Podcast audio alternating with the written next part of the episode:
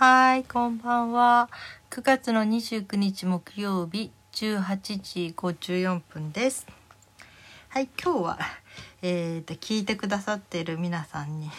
ね、ちょっとそれぞれそれぞれっていうかお礼を言いたくて、はい。ポッドキャスト私もう2年経ったんですけど、ほぼ毎日喋ってるんですけどね。えー初めの1年の使ってたアカウントとそこ一回そこをやめて新しくあアカウントを作ってあの今これをやってるんですけどね。うん、あのーまあ1回目の時とまた2回目の時でまたなんとなくいろいろ違ったりもしてるんだけどね。うん、でそうですね現在はあれですねあのーえー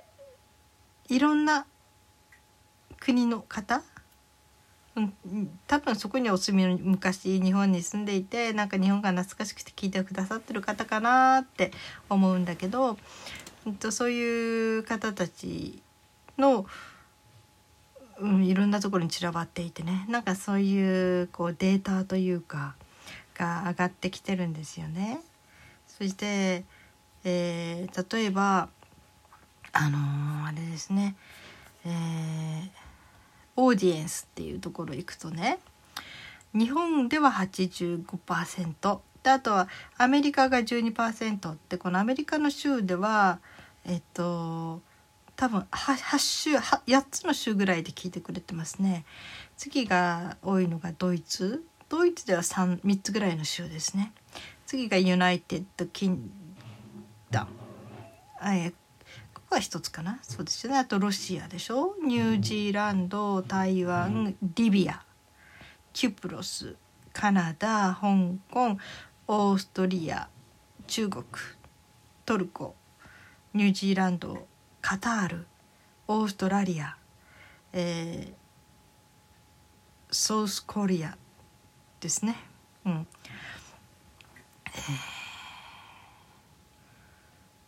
これでねそう全部で今今のところ十何カ国18カ国かな。うん。まあゆっくり数えたらあれですよね。123456789と1112131415161718ね、うん、ありがたいことですね。うん。で世界地図がわが部屋に貼ってあってね。そこでだいたいえーあここの国で聞いてくれてるんだなって印つけていってるんですよ。うん。まあ私はね世界地図って本当に苦手な人でね全く地理の感覚が分かんないから、うん、前の時もねうんと前の時はもうちょっと多かったかな。二十何カ国だったかな。その時にああじゃあ聞いてくれている人の場所を知りたいなと思って世界地図を少し覚える勉強にもなるかなと思って、えー、Amazon で世界地図なんかねちょっと色がね黒と茶でちょっとシックなおしゃれなんですけどねそれを買ってでそこにいろいろ書き込んでいたんですね。ところがね一回更新してその時にねあの辞めた時に辞めた後のことは何も知らせることができなくて全くゼロから始めたんですよ。そしたら本当に数数日間は視聴者ゼロという感じになっちゃって。でも全然ね本当に、えー海外にお住みの方たちもその、えー前の人たちは戻ってこれなかったのかな、うん、聞いてくださる方いなかったしその時に私一度世界地図しまったんですね。あ誰もいなくなっちゃったなと思って。である程度人数がまたあのー地域的に増えたらまた出そうと思って。でだいぶ前にまた貼ることできてでそこでいろいろ場所を見ながらね、うん。えー書き込んでましたね。なんかねたまに落ち込んだりするとねあの前の時かな？前の時は、えー、と台湾でね台湾の中の何々区州っていうのかな？あそこはすごくいっぱい十何州で聞いてくれてて。うん、それでねそこであの台湾だったよね。うん、であの本当にあの時は細かく、えー、と地図となんかネットのなんか情報と比べながら、えー漢字の難しいいろんな地域にち印つけて、えーここで聞いてくれてんだなんてね。すっごい気持ちがほほかほかとありがたくてね。うわーここでも聞いてくれてるんだここでも聞いてくれてるんだってすっごく気持ちが嬉しくなって。でちょっと落ち込んでるところから立ち直れた。ということがありましたね。うん、本当にね、えー、皆さんどんな環境の中でお過ごしなんでしょうね。うん。えー、アメリカとかドイツとかそれからねあとロシアの方たちとかね。うん。リビアって言ったらアフリカの方でしょ？それからキュプロス、うん、とかね。それからターキートルコですね。カタールっていうのはあっちの方ですね、うん、サウジアラビアの方っていうか中東の方ですね、うん、なんかね、うん、いろいろと巡らしながらイメージをね、うん、もうちょっと細かく出てくるといいんですけどね、うん、その国のどの辺とかね。ただもう国名だけが上がってきてるので。はい、うん、多分ねあのえー私の想像ではね本当に日本に住んでたんだけど移住してそちらに行って移ってでそれぞれの国でねなんか日本語の放送が懐かしくて聞いてくれてんじゃないかななんていうふうには勝手に想像してますけどね。うん、はい。そうね。そしてねまあいろんなデータとか上がってくるんだけどエピソードでね何が一番人気だったかとかいうねのもランク順に上がってくるんですね。あのえっとその中でね一番聞いた人が多かったのは今回のこの1年このアカウントではね、えっと、LGBT 関連のアルマンティック・アセクシャルでこれが一番多かったですね。で次がね新たにこちらから配信しますっていうそこのえー、話題の時。これが2番目。で3番目が、えー、不登校トークですね。この時は一時ねその月曜日は何火曜日は何ってやってたことがあるんです。でこの日は月曜日は不登校特集だったので,、うん、で月曜日不登校って書いてますね。次がね4番目が水曜日東洋圏の語学。今日はアラビア語っていうことを話してるみたいですね。アラビア語とですね。で次が、えー、日曜日は宗教関連の話をします。っていうんでこの宗教関連の話が5番目。6番目が、えー、金曜日のテーマは生きること。元カウンセラーとして感じたことっていうことを話してます。あなんかそれぞれの曜日が1個ずつ出てくるの嬉しいですね。でその次が火曜日体についてのトークということね。うんそしてその後がメンタル自己肯定感持ってますかっていうその水島ひろ子さんっていう人の本を題材に話してますね。で次が自立訓練法というもので、えー、次が電子書籍は誰でもノーリスクで出版できるということ。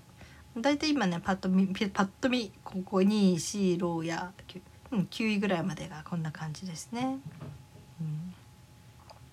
でこのアンカーっていうところのそのちょっと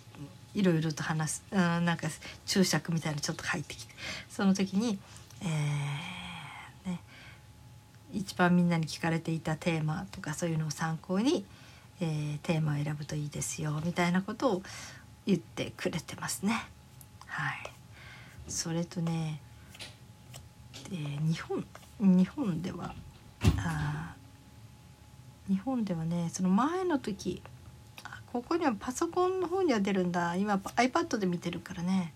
パソコンの方では、えー、前のアカウントでは全ての都道府県に1人はリスナーさんがいたというちょっと幸せななんか気持ちで喋、えー、ってましたね。うんうんとこのアカウントになってからまだ全てというわけにはならないですね。多分二十何都道府県って感じかな。ねなんかありがたいですよねそういうところで話を聞いてくれてるっていうことが本当にでこのでもどうしても一方通行ですよね。こうやって話してる時は私本当にえー壁に向かって話してますっていうか壁天井なんていうかその誰にもいないので、ね、その媒体に向かって私は iPad 見ながら話してますね。だから結構ね喋ってる時はいろんな人を思い浮かべながら話すんだけど気持ち的には孤独なんですよ。うん、誰が聞いてるかあんまり分かんないしね。喋ってる時はたった一人で喋ってるしね。これが対談みたいになるとあのいいんですけどね。それもできるみたいなんだけどね、うん。まあ、同じこのアンカーっていうここでの仲間同士だったらその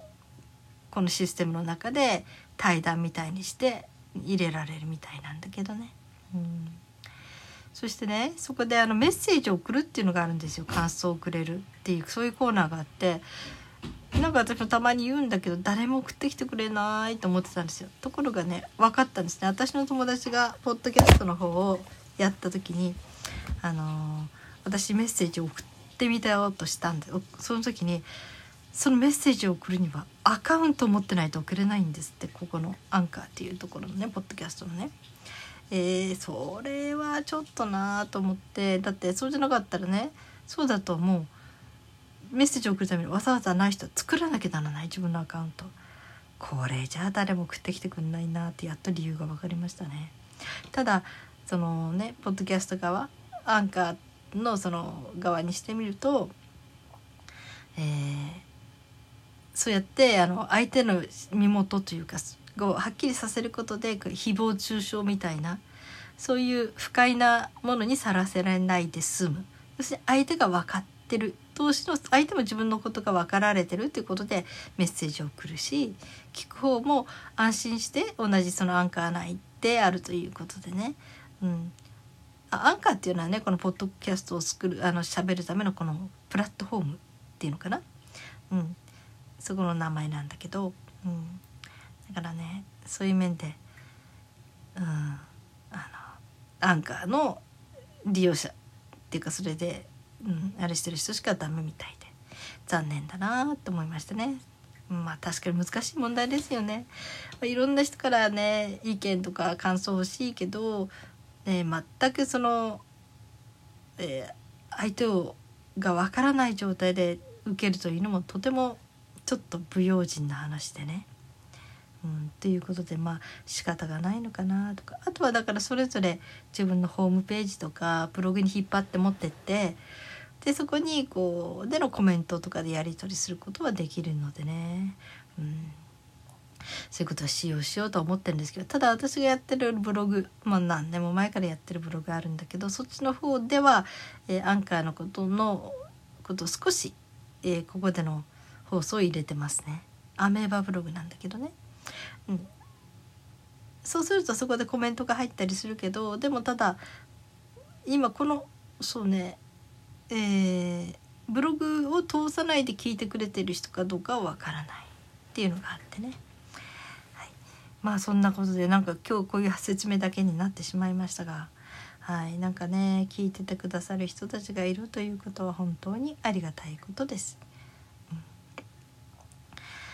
まそんなんでね。そう私とすれば自分で62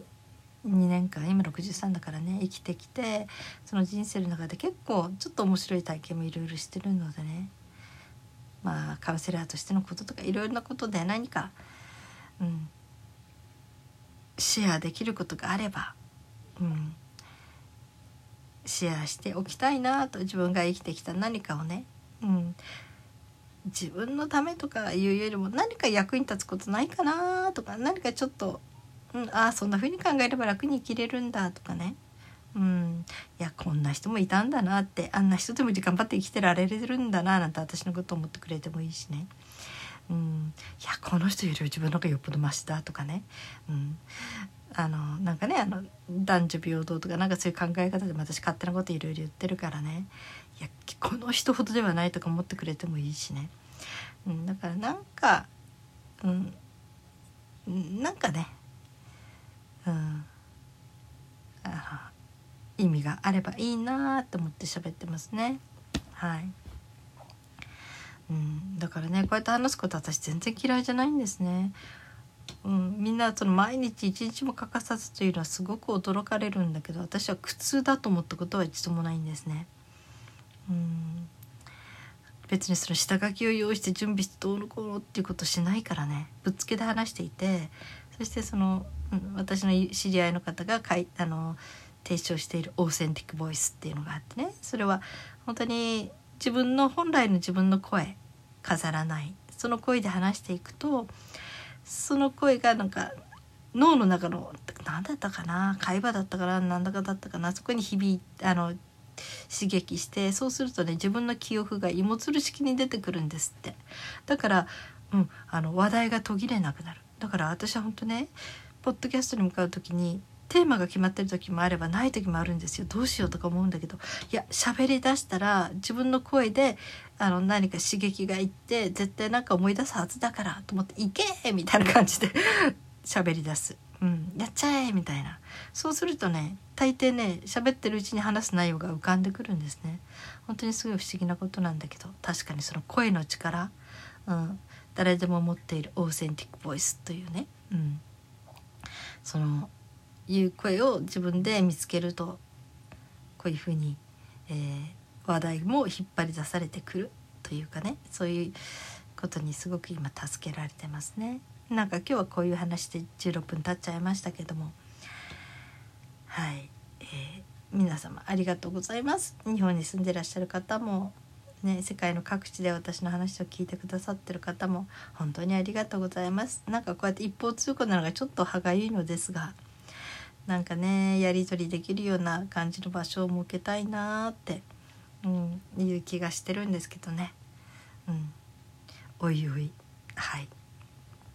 はい。皆さん今日はどのようにお過ごしだったでしょうか？一日お疲れ様でした。そして今日も生きていてくださってありがとうございます。それではまた明日。